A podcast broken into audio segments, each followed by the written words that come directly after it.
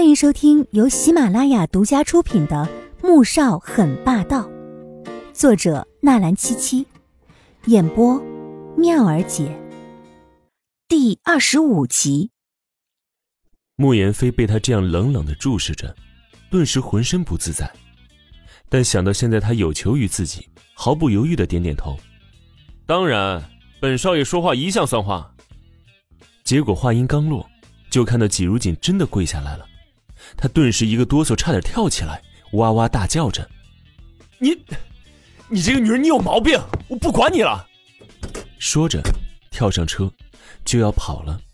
而季如锦见他说话不算话，立马站起身来，跑到另一边，打开车门坐了上去。既然受了他这么一跪，还想跑，那就没门了。哼，二少，想跑吗？刚才的事情，那些士兵可都看在眼里呢。你这么做，就不怕丢了穆家的脸？季如锦冷笑着，真把他当包子吗？穆言飞瞪大眼睛叫道：“你这个女人真能装啊！你，你是不是就用这招来骗我大哥的？”季如锦已经懒得和他废话了。穆家的人都认为他是装的，都认为是他骗了穆萧寒，可谁又知道，他是被逼无奈呢？可能这话他说给任何一个人听都不会有人相信，所以他不如流着口水，说一些更加有用的话。开车吧，您，我赶时间，把我送到市一医院。季如锦拍了拍车门，催促道：“此时他其实是心急如焚的，也不知老师现在怎么样了。”莫言飞气结：“我什么时候说过要送你了？”季如锦烦躁的看了过来。从包中掏出一把钥匙，对准车门。你可以不送啊，信不信我把你的车刮花？穆言飞又要跳起来了，这可是他刚买的法拉利啊，全球也只有三辆，这可是他跟大哥说了两个月的好话，又跑到中东吃了两个月的土才换回来的。这要是刮花了，他一定，一定立马把这个死女人当场给灭了。哼，你敢？敢不敢？你可以试试。季如锦动了动手，就像是真要刮上去一样。哎，好，好，好，好，我送，我送。他吓得缴械投降，发动车子，踩着油门就飙了出去。而路上，穆言飞一边开车，眼刀子却一边嗖嗖的冲着季如锦射了过来。季如锦也是被瞪得手有些发抖，又怕穆言飞中途把他停下来，于是。死咬着牙不肯松手，甚至还装模作样的冲着慕言飞凶了一句：“哼，瞪什么瞪？好好开你的车，小心交警叔叔看你罚单。”慕言飞气得差点笑出声来。他堂堂穆家二少，会怕一个小小的交警开罚单吗？哦，不对，问题的关键是，这个死女人是吃了雄心豹子胆吗？敢凶他？因为怒火蹭蹭直冒。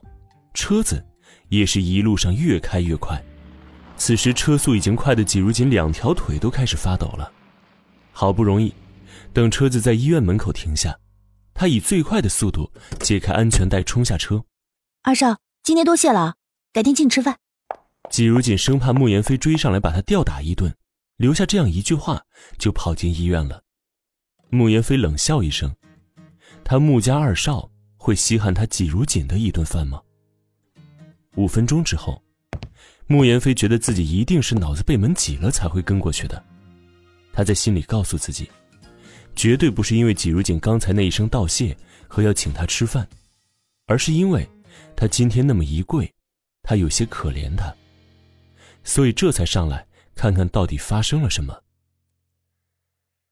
季如锦一路冲到三楼的抢救室，就看到米乐乐和几名同班的同学正在走廊上等着。他立即跑了过去。乐乐，老师怎么样了？乐乐看着他着急担心的样子，安慰道：“已经进去二十几分钟了，医生正在里面抢救，在救护车上，护士还喂了几颗救心丸，做了急救措施，一定不会有事的。”季如锦知道他这是在安慰自己，心神有些不安的点点头。莫言飞走了过来，看着他脸色发白的望着抢救室。莫名有些心虚。哎，你也不用太担心啊，像这种突发性心脏病，只要抢救及时，一般住院观察几天就没事了。季如锦被他的声音吓了一跳，这才发现，他不知什么时候竟然跑了过来。原本以为他是过来跟自己算账的，却不想竟出言安慰自己，不由惊讶的张大了嘴巴，一副见鬼的神情，心想着：穆言飞该不会是中邪了吧？喂，我说你这个女人怎么这种表情啊？穆言飞顿时就不爽了，他长这么大，除了安慰过穆恩那个小丫头片子，这还是他安慰的第二个人。你你不是那个？